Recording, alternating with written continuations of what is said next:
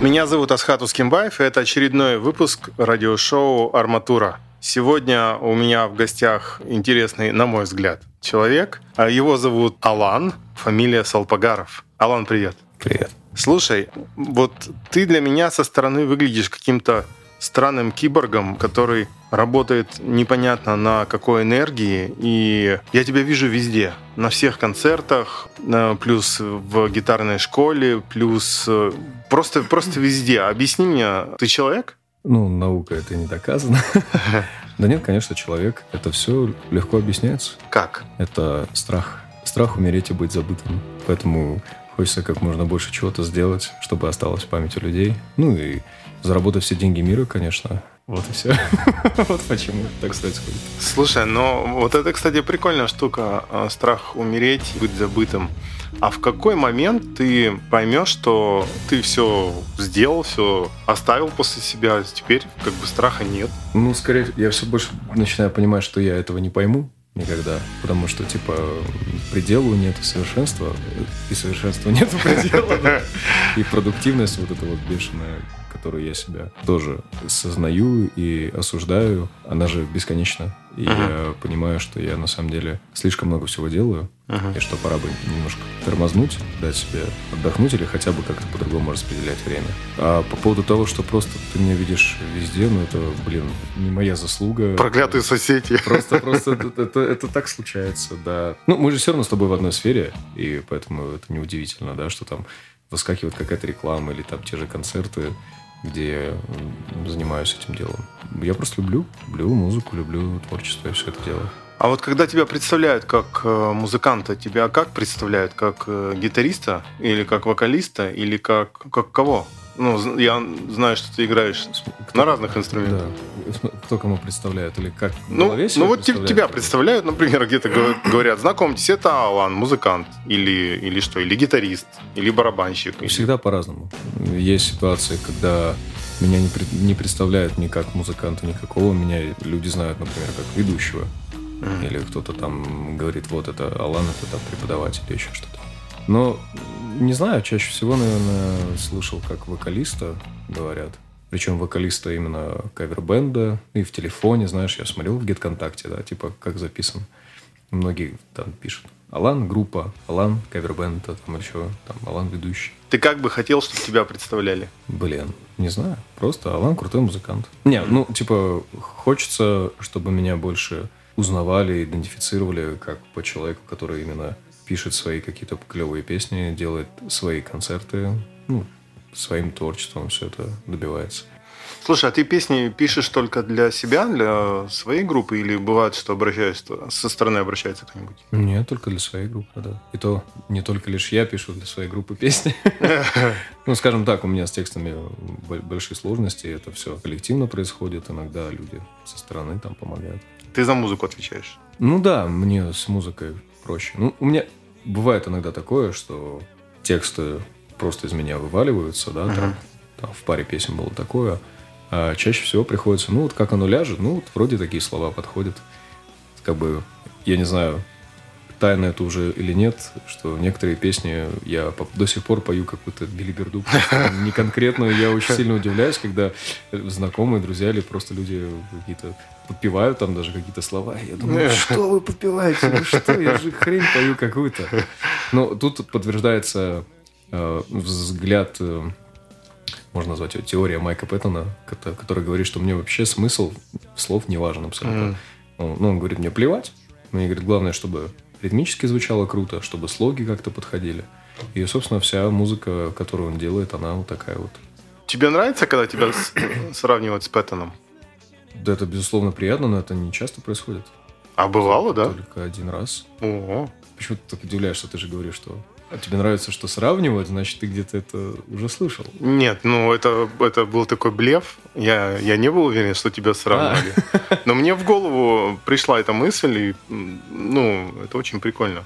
Хорошо, смотри, Пэттон играет, э, и, играл, и там сотрудничал с миллионом вообще разных команд. Такая же штука и у тебя прослеживается, да? Напомни на сегодня, сколько групп, к которым ты имеешь отношение? Из активных это Black Fat Bone, это группа Излом, это группа Капли Ветра, Томми Чонг, тоже группа, пусть и работа, хотя мы делаем периодически попытки сочинить что-то свое. Mm. У нас есть наработочки, и именно в жанре поп. Mm. То есть мы хотим сочинить что-то такое, что можно было бы играть в тех же клубах, где мы работаем. В заморозке сейчас находится группа Flash Drop. Это вообще первая группа, где я начал петь. И группа Pointed. Это вот материал на русском языке. Там все до меня написано, записано, но уже записано в студии там с 2007 года, по-моему, 10 песен. И вот они до сих пор не могут свестись. Ну, в смысле, с седьмого года были записаны первые песни с первым вокалистом, потом он уходил. Потом я пришел в 2017 году, начал выступать с ними, начал э, потом записывать студии, переписывать вокал на те готовые песни, потом бахнула пандемия, вот уже 2022 год, и до сих пор ничего не получилось пока. Я думал, Кумалака единственная группа, которая 10 лет я играет. офигел, когда узнал, что вам 10 лет. Типа, я думал, ну вот пару лет, может, назад собрались, потому что я начал замечать. В 2012 году первый раз жестью выступили. Прикольно. И сразу уже и с Карлосом, и с кучей там народа, короче. Ну, интересно. То есть получается, что почти все твои проекты, ну, про, нормальные полноценные группы, это все авторские э, группы с авторской музыкой. Это вообще все, кроме чем. Круто. А, Драксон Фокс еще, да, я забыл. А, ну, это, Fox. Да, до недавнего времени, опять же, она была в заморозке, но не, не, недавно пацаны такие, а давайте-ка мы, наверное, все-таки все запишем, все, что мы насочиняли. А чем Драксон Фокс отличается от э, Black Fat Bone Томми Чан? Всем. музыка. Это музыка, в которой Арман, басист Black Fat Bone, на вокале. То есть раньше это была группа Каберне. Они тоже собирались очень давно. Это именно авторская команда Фокса, где он играет на басу и поет, где он пишет очень крутые песни, мне сильно нравится. Там также в группе есть саксофонист, клавишник и с недавнего времени трубач. Прикольно. Вот. И по музыке я лично это идентифицирую как джаз-панк, вот, потому что там есть и панкотня, и просто рок, где-то маленькими кусочками металл, где-то мы джазовые вставки там вставляем. Ну, скажем, даже пародия. Понятное дело, настоящие джазмены сейчас скажут, те, кто слушали, случайным образом, да фу, что-то, как вы смеете это джазом называть? стилистически. Скорее, такой карикатурный джаз, он там присутствует. Мы сможем поставить в, арматуре? Есть записи? Конечно, четыре, четыре песни у нас записаны. Отлично, все, слушаем Драксон Фокс. lying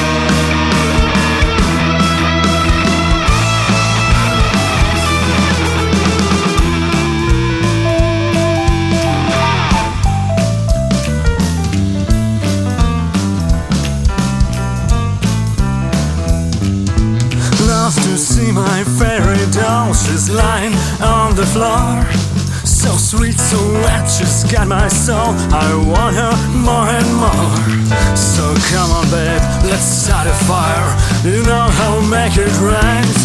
Just keep your legs around my neck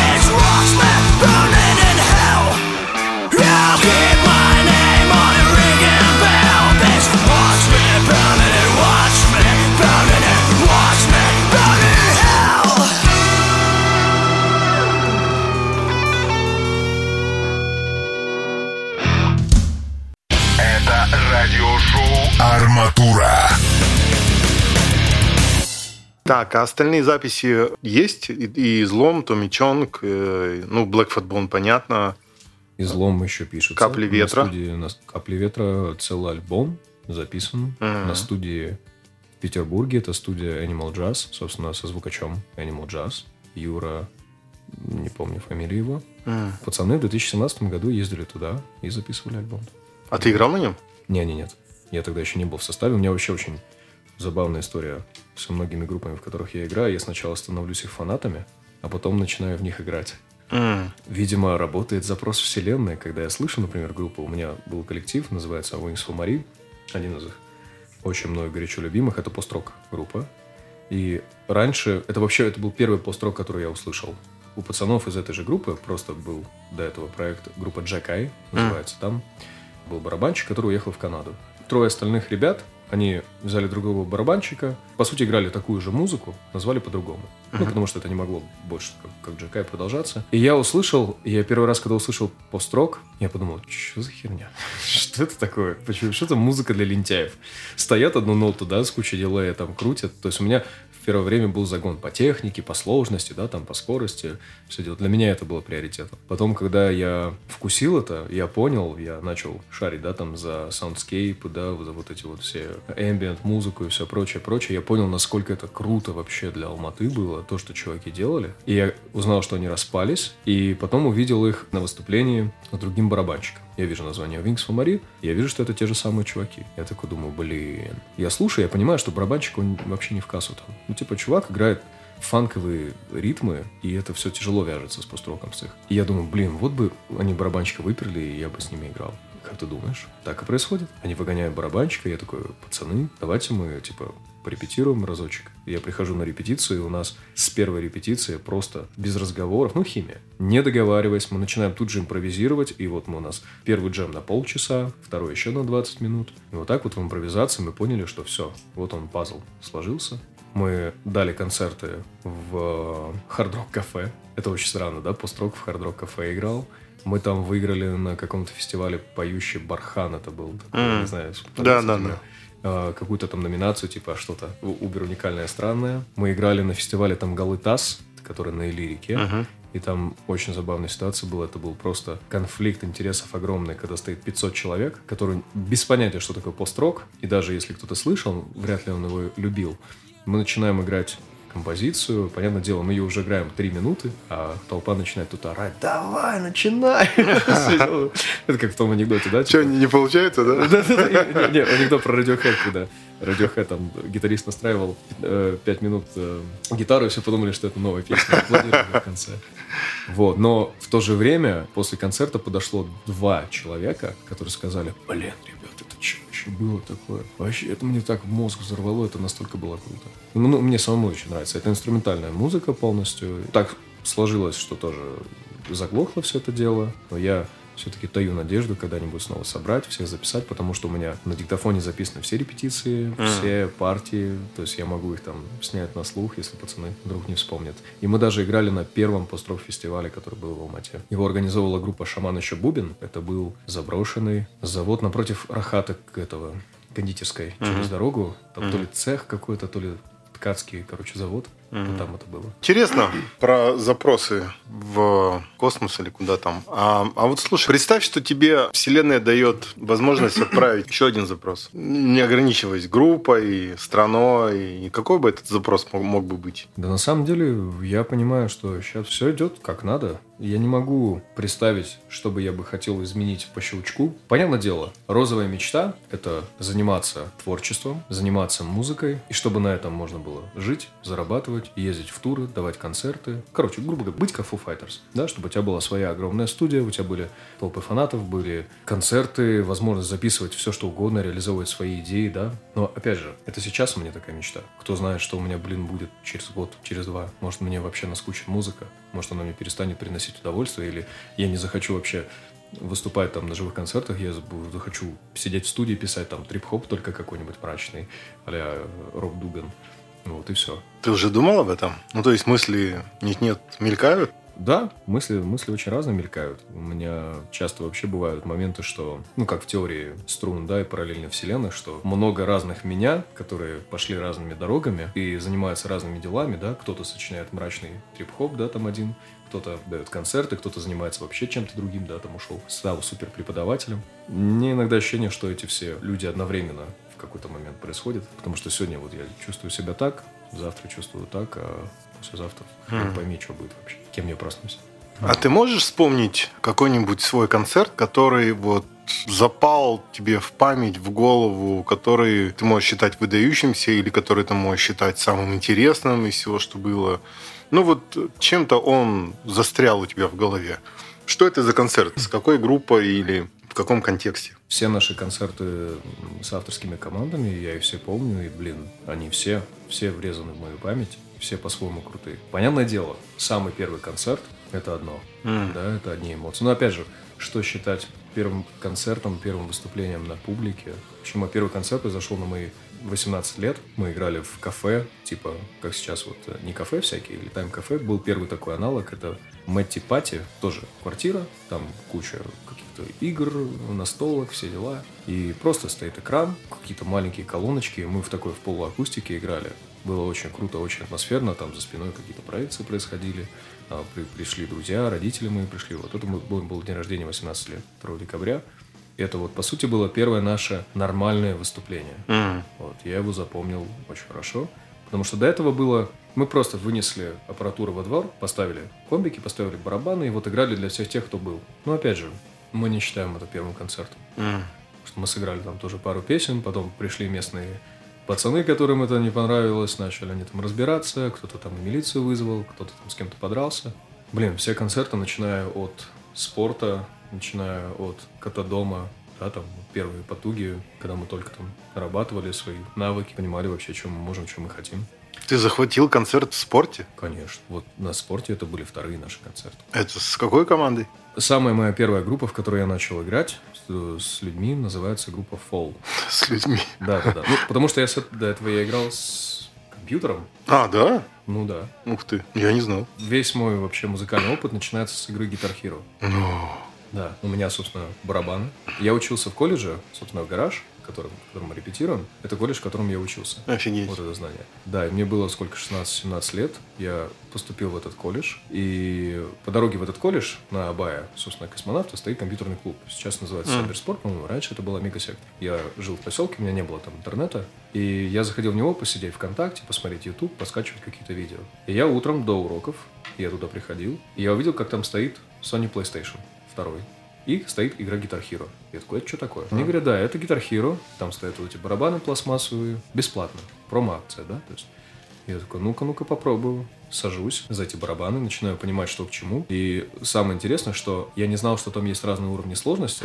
Там по умолчанию стоит средний уровень. То есть средний уровень — это уже какие-то кругляшки и уже какая-то раскоординация. И я начинаю играть эти песни, я начинаю слышать впервые эти песни. Я начинаю тем самым учиться. То есть я влюбляюсь в эту игру. Я начинаю учиться на барабанах играть, у меня происходит раскоординация, я начинаю понимать, как устроена, да, там музыка, пульсация, все остальное. Потом я начинаю играть на этой же гитаре, то есть, понятно, в до колледжа я практически не дохожу. То есть каждый день, приходя, я опаздываю, прихожу там к последней, наверное, паре, потому что я сижу все это время, играю в Guitar Hero. Я сначала научился играть на барабанах, потом научился играть на гитаре. Выучил все песни, которые там были, на экспертном уровне. То есть я проходил все абсолютно песни на 100%. Короче, задрот. Я задрочился в эту игру. И было интересно, я играл, играл, у меня не получалось сыграть песню Muse Assassin, потому что там барабанный рисунок, пум, ты-та-та, ты-та-та, ты-та-та, ты-там, там, через бочку, через мало, невозможно, я просто не мог так. Мне говорят, что ты паришься, поставь уровень попроще.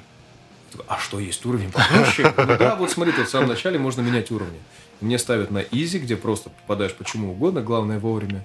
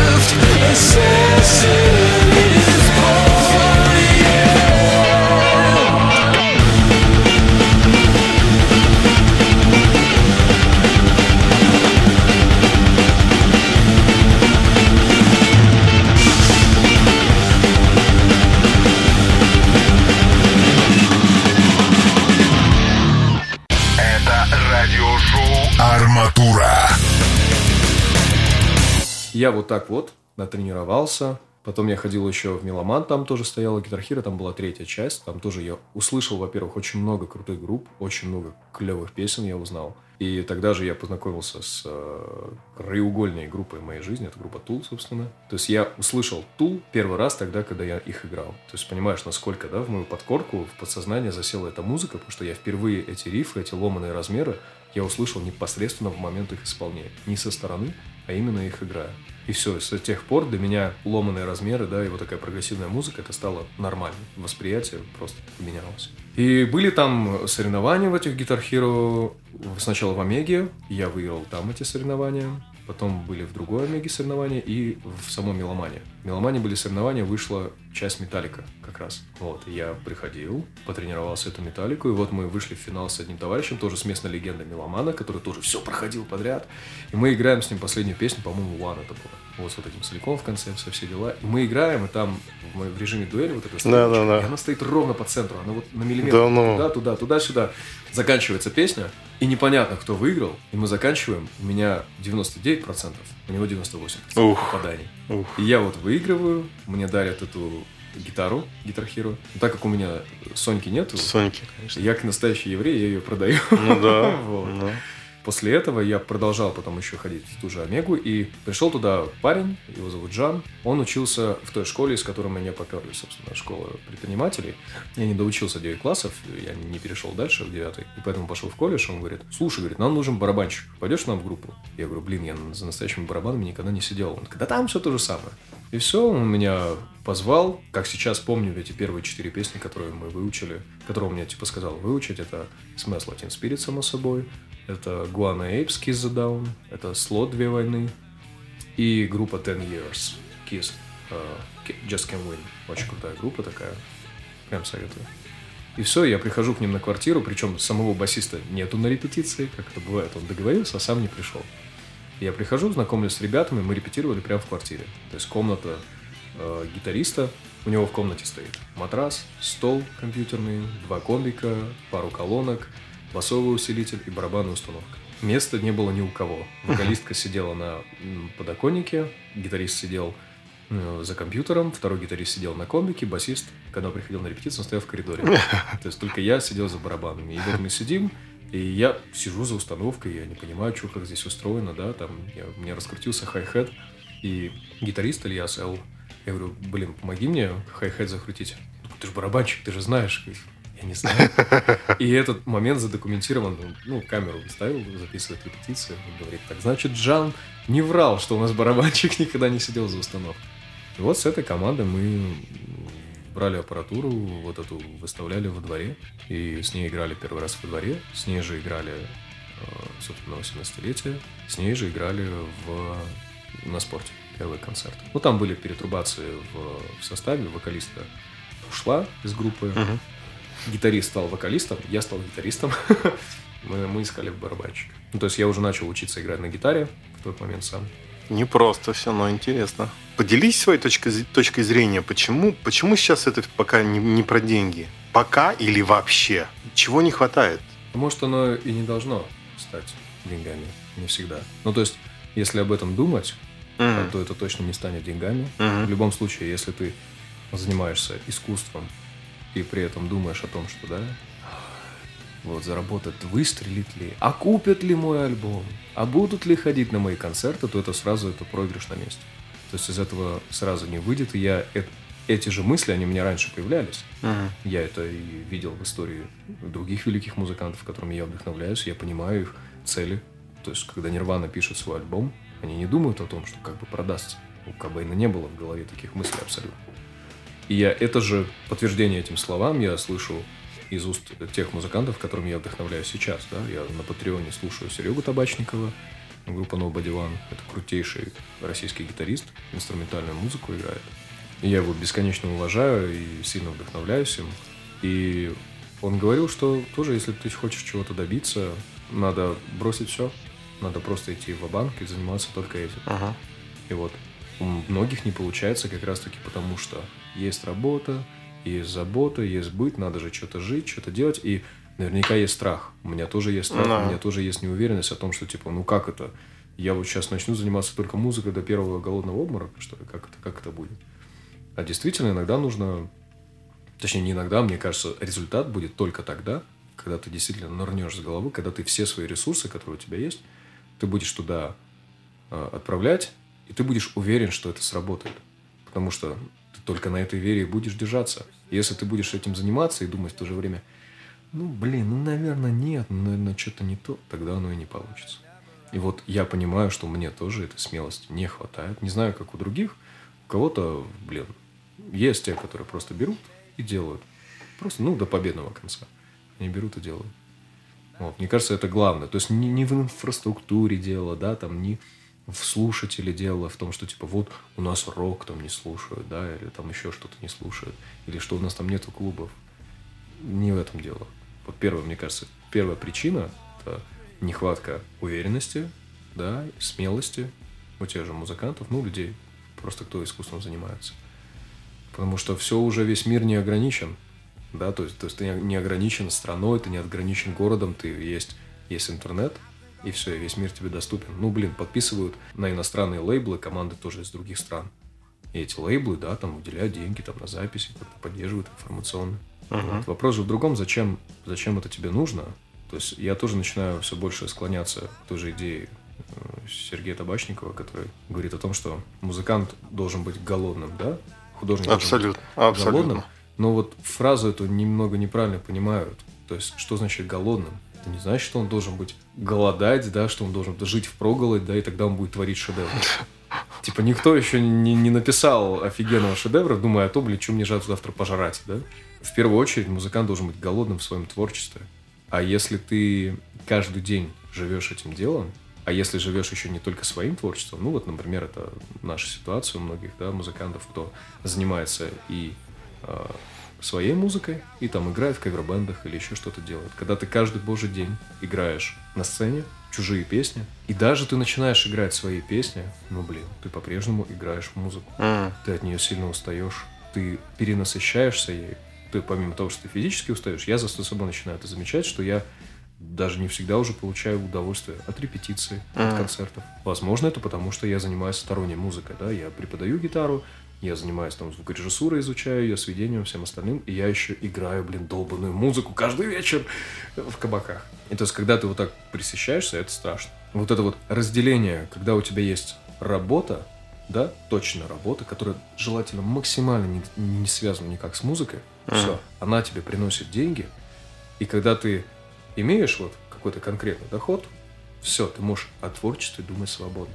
Ты свободен. Ты можешь делать все, что угодно. Ты можешь любую музыку писать, не задумываясь ни о чартах, ни о трендах, да? А тренды ведь они меняются постоянно. И вот это очень глупо пытаться под них подстроиться. Потому что сегодня так, завтра так. А ты гонишься за вот этим, то, что сегодня модно, а завтра уже будет по-другому. То есть единственный правильный путь, ну, скажем так, здоровый, это делать так, как тебе нравится. И все, как оно уже получится, понравится кому-то это, не понравится, это уже вопрос другой. Но суть в том, что если ты это делаешь искренне, ты делаешь, во-первых, что-то уникальное и честное. А как мы видим, выстреливает как раз-таки в мире уникальное и честное. То есть, uh-huh. во-первых, не, нету ни одного мирового известного кавербенда, да, кто? Ну, не считая металлики. Ну, ор- оркестры симфонические всякие. Нью-Йоркские, ну. Это, же. это же кавербенды все. Ну да, да, все играют произведения, да, этих известных. Вот, вот, вот это у меня классика немножечко, да, так это. Не, мне нравится, как народ начинает, вот, надо слушать классику, там все настоящее, а вот это вот ваше все, все там переигранное, чувак. Да-да-да. А, пер, а первая труба сидит, она просто ноты читает. Да. Просто вот механизм вошло в глаза и вышло из рук, а в голове ничего не осталось.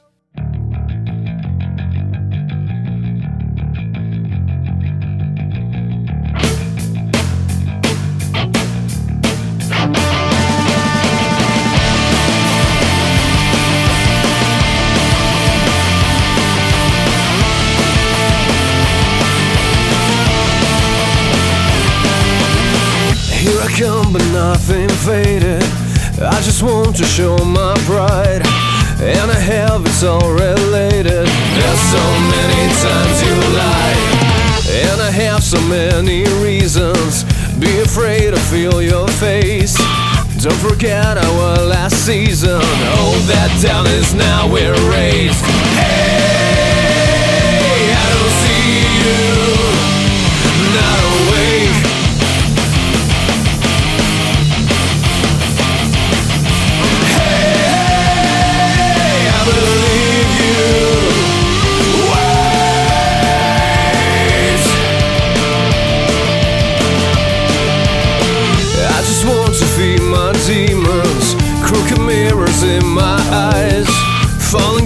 Reflections want to steal your empty lives. Endless fear and nothing happens. Propaganda blow your mind. You will only have few seconds to prove that you are alive.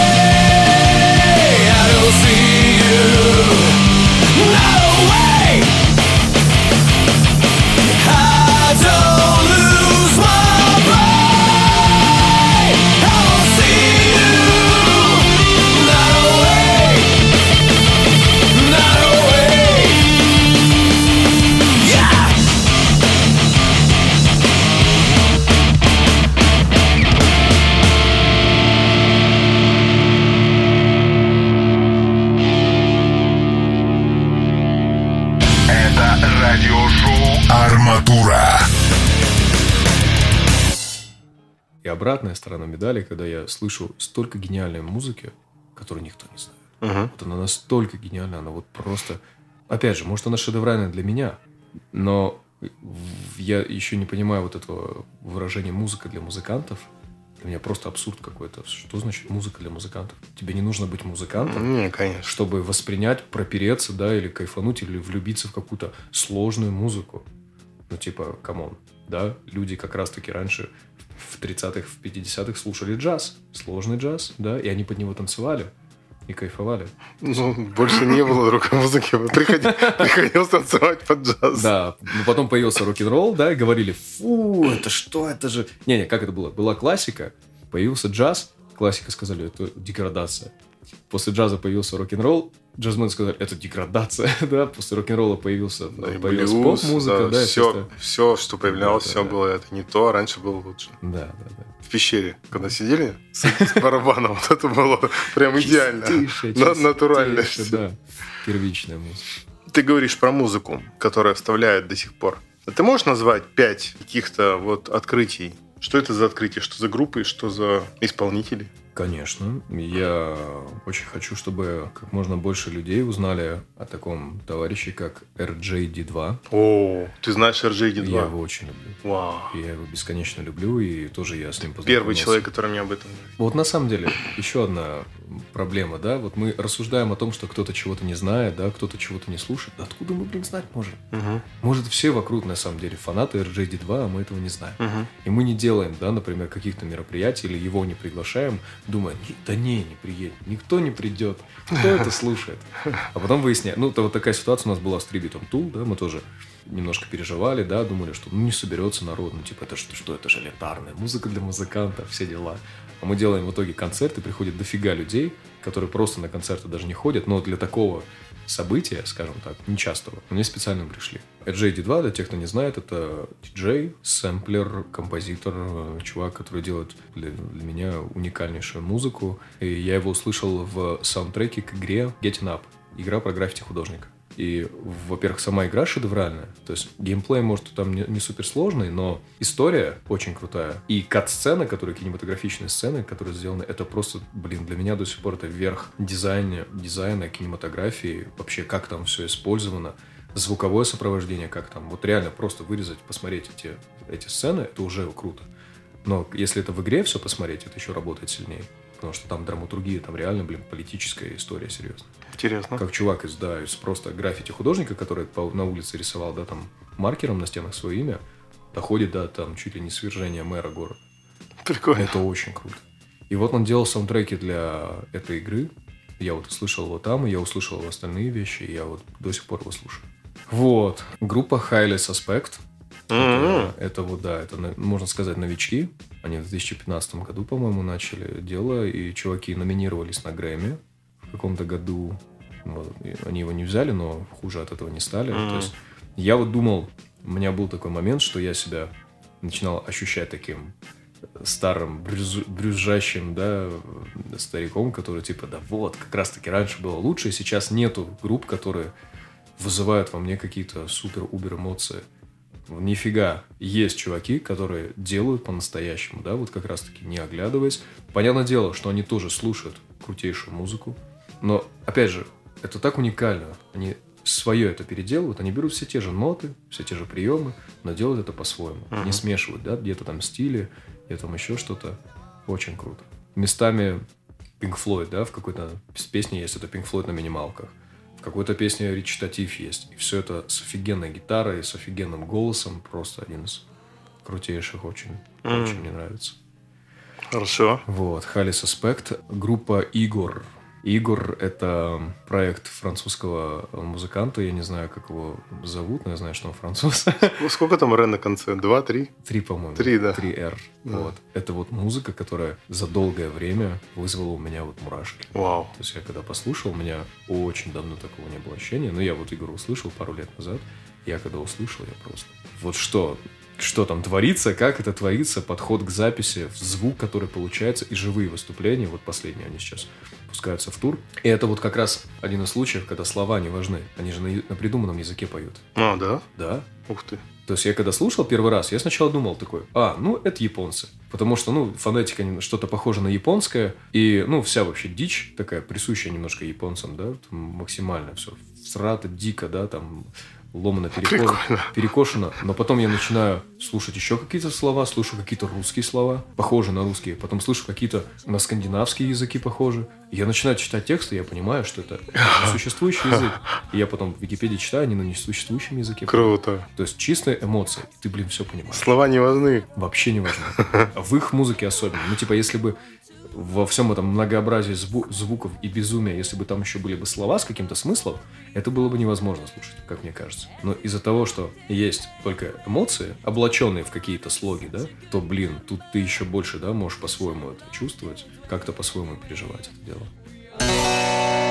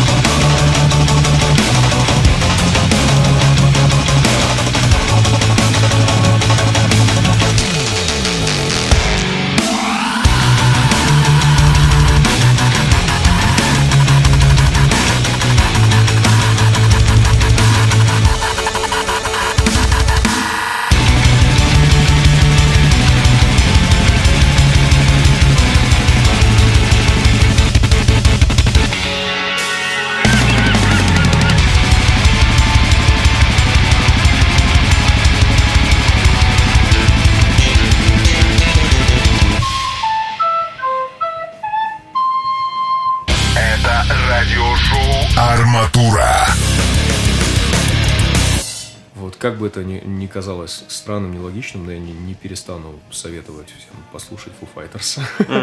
Потому что есть действительно люди, которые не слушают. Или которые знают там две-три песни. Да, Pretender и какой-нибудь Everlong. А я вот буду советовать э, послушать больше, потому что ну, для многих это такая, ну, типа, тень Нирваны, вот, но если послушать больше, послушать первый альбом, вот первый альбом Foo Fighters, который записал Дэйв Гроу сам, это очень круто, то есть он записан был в 90 там каком-то году, очень все сыро звучит, но, опять же, так как это сыграно, для меня это пример one-man бенда, да, когда чувак, точно зная, как он хочет, чтобы все звучало, то есть он записал все инструменты сам, и практически с первого, со второго дубля, потому что, во-первых, писал все на пленку, во-вторых, он писал в студии в нерабочее время.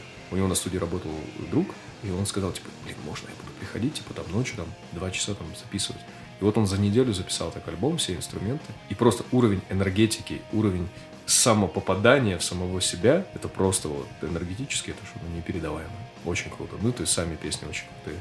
Интересно. Вот, да, и там чувствовалось вот это вот пост-нирванное настроение, да, то есть многие наработки, вид- слышно было, что они вдохновлены нирваной, кто очень сильно вдохновлялся Куртом, возможно, что-то даже подстырил, да, там не- неизнанно. С этого первого альбома он выпускал, э, раздавал кассеты друзьям, он не говорил, что это он. Говорил, слушайте, вот послушайте группу, новая группа какая-то, Foo Fighters. И вот все слушали и говорили, да-да-да. Говорит, потому что есть такой психологический момент, когда ты даешь кому-то послушать и сказать, это моя песня, скорее всего скажет, блин, чувак, ну что ты фигня какая-то. А когда ты говоришь со стороны, типа просто, ты можешь услышать честную реакцию. Да послушайте нас уже, в конце концов. А нас ко- кого? Кого именно? А, да, всех, всех послушайте, и послушайте, и Капли ветра послушайте. Ну, свежий материал у, кого вышел? У Капли Ветра есть свежий материал? Он записан, он скоро будет выпущен. Все, все сейчас э, в этапе э, работы. У Black Fat Ball мы записали три песни новые. Э, записали инструментал, надо записать вокал. Излом записана одна песня полностью. Сейчас ждем, когда звукорежиссер освободится, и мы будем сводить уже. Мгм. А, У Капли ветра записан инструментал на две песни, вокал на одну. Тоже все мы. Все мы ждем. А излом, э, можешь чуть подробнее рассказать, что, что за стиль у излома и вообще, чего вдруг появился излом? Кто там играет, кроме тебя? Играю там только я, остальные там балду гоняют. Знакомо. Не-не-не, там все очень, очень классно получается, очень, очень необычно. Во-первых, я там не пою, и меня это безумно радует. И что меня там никто не просит. Ну, в смысле, максимум там бейки. Это команда, которую собрали сначала Сапар из Джаз Воды и Карлос, и Сережа Ямакин. Это барабанщик с Караганды, крутой барабанщик. Они собрались втроем. А когда мы ездили с Black Football на концерт в Тарас, это было закрытие бакийского сезона, там нас встретил Сапар и сказал, блин, чуваки, у меня барабанщик слился.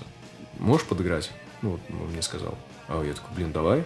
Говорит, ну вот, говорит, песни такие-то, такие-то, а я из этих 10 песен знал три. Вот, все остальные говорят, ну, блин, лови, меня послушаешь.